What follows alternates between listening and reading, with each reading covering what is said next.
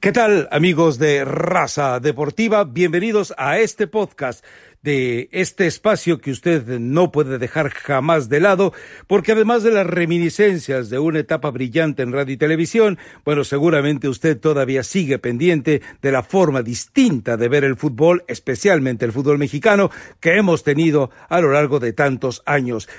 Esta vez, simplemente para repasar en este podcast de fin de semana algunos de los resultados de esta jornada once de media semana que trajo desde la sorpresa del Puebla sobre los Tigres, desde la otra sorpresa donde Necaxa le tunde al Querétaro de Víctor Manuel Bucetich, la goliza del Pachuca sobre estas pobres chivas de cara al clásico, y bueno, Mientras tanto, el Atlas sorprende a León y por supuesto el América consigue ese resultado muy fortuito, prácticamente tomando de la mano a la buena fortuna, de la mano o del pie de Viñas para poder conseguir esa igualada a uno en el marcador con los Bravos de Ciudad Juárez.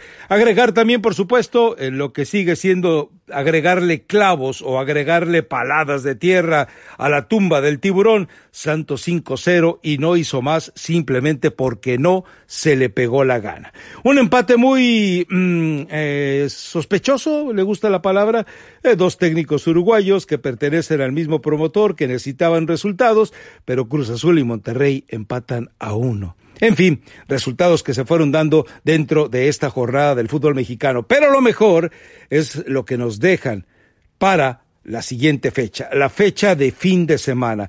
Puede usted brincarse si quiere el enfrentamiento entre Puebla y León, aunque a la fiera hay que estarla viendo siempre, a los panzas verdes hay que estarlos viendo siempre porque hacen un fútbol para regodearse.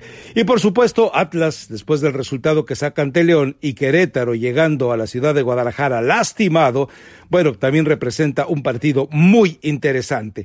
Por otro lado, ¿qué nos repara o prepara la jornada sabatina? Bueno, se lo llevan dos clásicos. Uno, nacional, que es el de Chivas visitando al América, y el otro, cuando los Tigres del Tuca Ferretti, que mal andan, se enfrenta a los Rayados de Monterrey, que qué tan mal andan, que no encuentran ni cómo deshacerse de Diego Alonso. Bueno, esos son sin duda los platillos fuertes de una jornada que tal vez complementaría eh, ver a Ricardo Lavolpe con Veracruz, Mientras tanto, eh, Pumas recibiendo a Santos, que también está jugando bien al fútbol. Y mientras tanto, para si tiene usted algún problema de insomnio, bueno, pues ahí está San Luis contra Tijuana.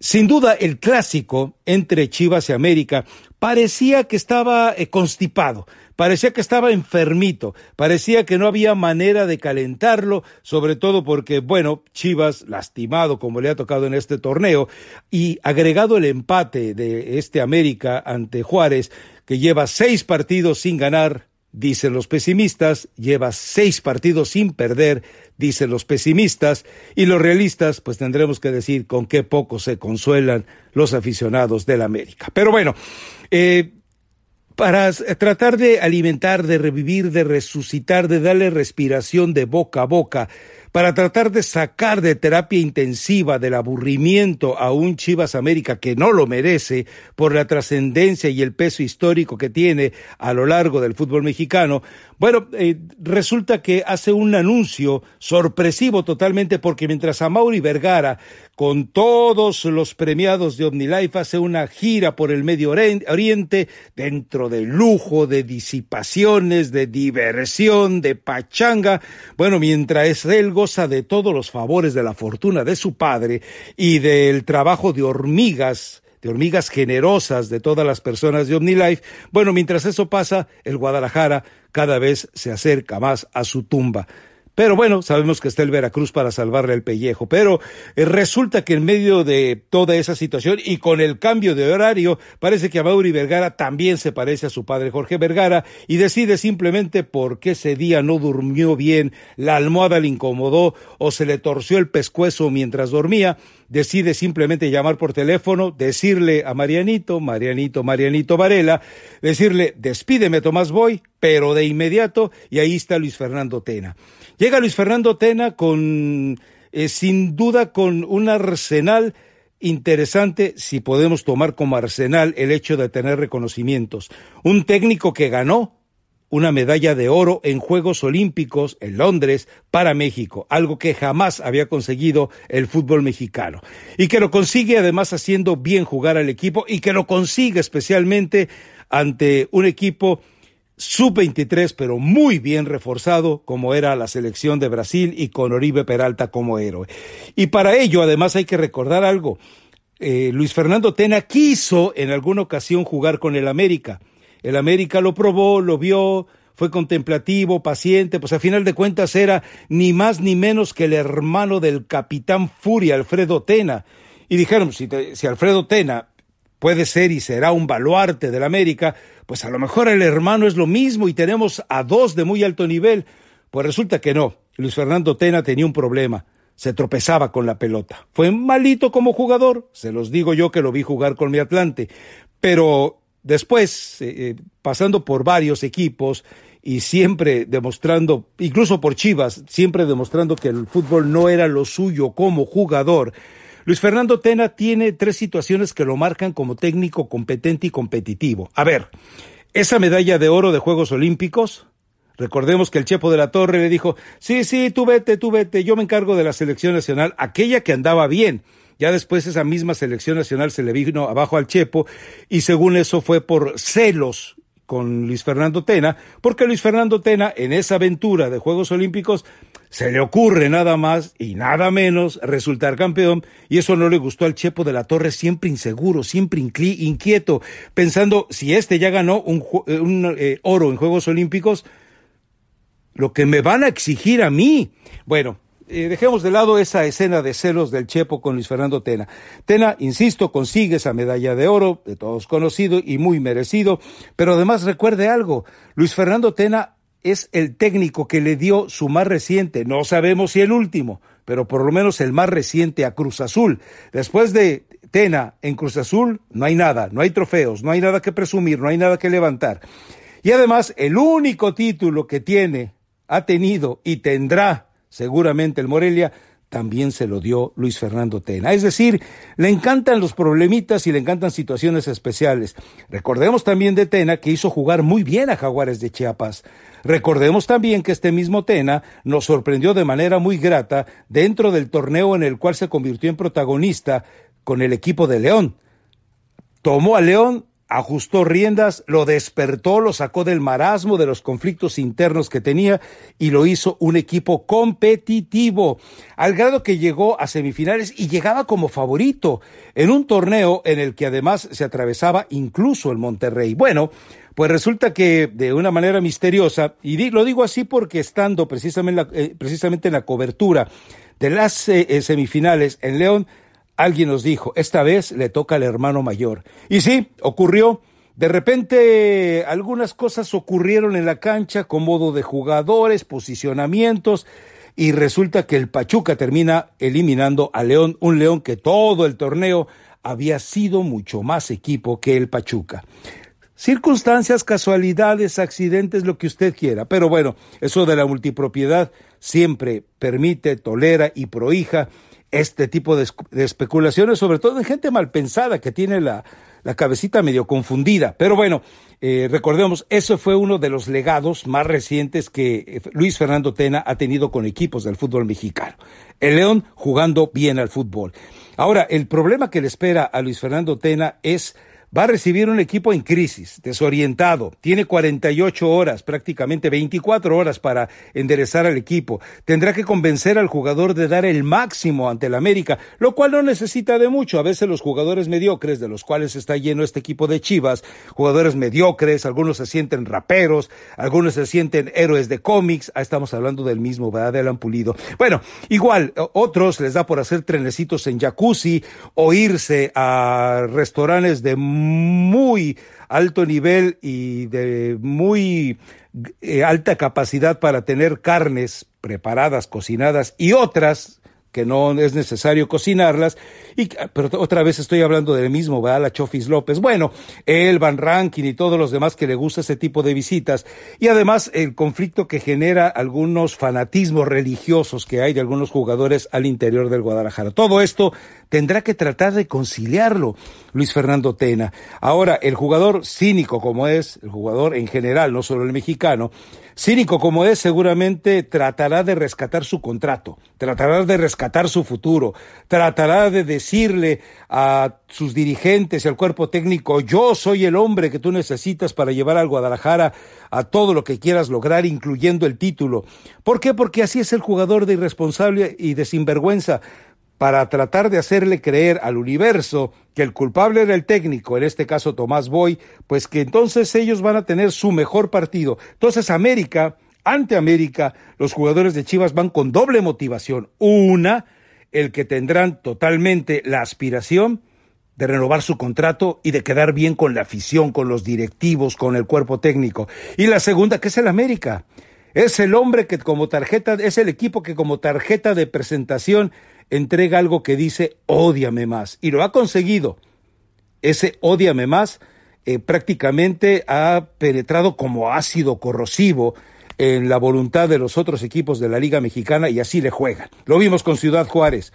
Ciudad Juárez dio el partido de su vida, el partido del torneo. Jamás Ciudad Juárez había jugado de esa manera como lo hizo precisamente ante el equipo de las Águilas del la América. Lo comentábamos en el blog, el blog más leído de ESPN, ya lo sabe usted, que Alberto Acosta, un jugador de 31 años, que había pasado siempre eh, en el rasero de la mediocridad, que había militado siempre en la legión de los regularcitos. Bueno, pues resulta que en ese partido contra las Águilas del la América fue una pesadilla para todos. A Renato Ibarra no le permitía tomar el balón, lo despojaba cuando intentaba sus descolgadas, le quitó balones a Roger Martínez, se anticipó en la marca sobre Henry Martín. Es decir, lo de Acosta fue simplemente la demostración de todos los jugadores cuando enfrentan a las Águilas del América. Insisto, el odiame, el más no pasa de ser, o más bien, no solo es un estimulante para el americanismo, es un poderosísimo estimulante, es un poderosísimo estupefaciente para los equipos que enfrentan a las Águilas del América. Así que, insisto, lo que parecía ser un clásico que despertaba ciertas eh, dudas sobre si estar tan al pendiente de él. Bueno, pues resulta que con este movimiento de Luis Fernando Tena, la salida de Tomás Boy y todo lo que significa, cobra un realce distinto. Recordemos que en el caso del América, además el Piojo, recuperará a Guido Rodríguez, recuperará a Bruno Valdés, seguramente a Viñas ya lo tomará eh, como titular. Y por otro lado, a Paul Aguilar que le dijo, no te llevo a Juárez, aquí te quedas a ver si ya te empiezas a tomar en serio que puede ser tu último año de titular. Bueno, pues seguramente Paul Aguilar va a querer sacarse la espina y precisamente en esta gran oportunidad para él, el, que, que, para él representa el enfrentar a las Chivas Rayadas del Guadalajara.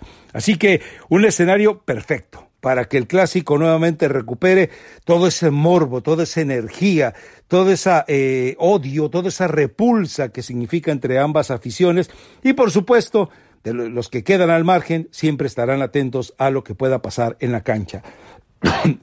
Vamos a otro partido que también despierta interés, pero no tanto por la espectacularidad que nos puedan garantizar. Yo tengo muchos años, pero muchos años viendo los partidos de Monterrey entre Tigres y la verdad han sido decepcionantes. Decíamos que ha sido prácticamente decepcionante cuando uno se refiere al clásico regiomontano. Juegan más a no perder, juegan más a no conceder, juegan más a no crear, juegan más a destruir, juegan a simplemente tratar de que el empate sea la bendición para los dos equipos. Pero esta vez es distinto. Tigres llega de ser vapuleado. La derrota para Tigres después de revisar el plantel que tiene y que además hay treinta y tantos jugadores por ahí dispersos por el mundo que le pertenecen en una inversión multimillonaria. Bueno, está obligado sin duda. Y por el otro lado no podemos dejar eh, eh, pasar que Monterrey, con un equipo poderosísimo, con uno de los equipos mejor diseñados para masacrar al adversario, para ir al abordaje desde el minuto uno de juego, para un equipo que, insisto, ha sido conformado, ha sido esquematizado para que se convierta en un protagonista, bueno, pues lo tienen jugando eh, prácticamente bajo miedo, bajo amenaza. Diego Alonso, que yo le sigo llamando a este equipo de Monterrey el jinete sin cabeza porque no tiene quien lo dirija, y esto ya hace más de un año, bueno, este eh, entrenador o aspirante a técnico no ha logrado conformar el plantel. Más allá de los conflictos que ha tenido con algunos jugadores, discusiones con algunos jugadores, enfrentamientos con ellos incluso públicos, bueno, la verdad es que al equipo no le ha dado ni siquiera un esquema, una idea, una filosofía. Hoy, simple y llanamente, este Monterrey juega a nada. Así que, eh, de cualquier manera, en medio de esos escenarios llama la atención y bueno, eh, favorece el hecho de que en la cartelera uno de los juegos está programado dos horas antes, es decir, primero puede usted eh, eh, chutarse Monterrey contra Tigres, a ver si los dos equipos eh, deciden de una vez lavarse la cara de tantos miedos y dar un espectáculo fuera de lo normal. Y la otra es que enseguidita, pues usted se conecta al de América contra Guadalajara. Ese es pues parte del podcast de este fin de semana. Este es el podcast de fin de semana.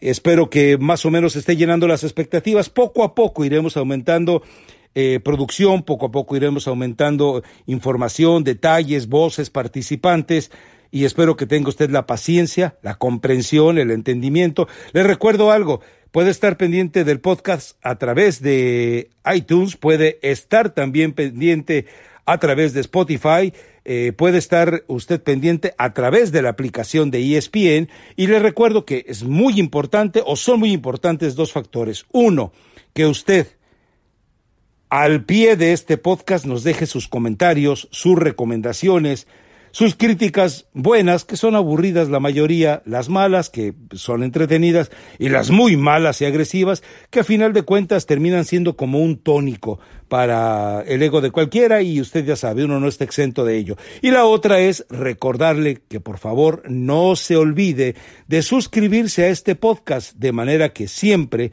cuando sea publicado, usted reciba la notificación correspondiente. ¿Quiere pronósticos? Bueno, yo creo que Chivas contra América va a terminar con un empate a dos. Y me parece, me parece que entre Tigres y Monterrey va a ganar Tigres uno por cero. A lo mejor me equivoco, soy muy poco dado a acertar en este tipo de, de desafíos, en este tipo de trámites, pero igual nada pierdo, me la juego, lo dejo de esa manera y ya veremos el lunes qué es lo que ocurre en el nuevo podcast con el análisis de la jornada de este fin de semana.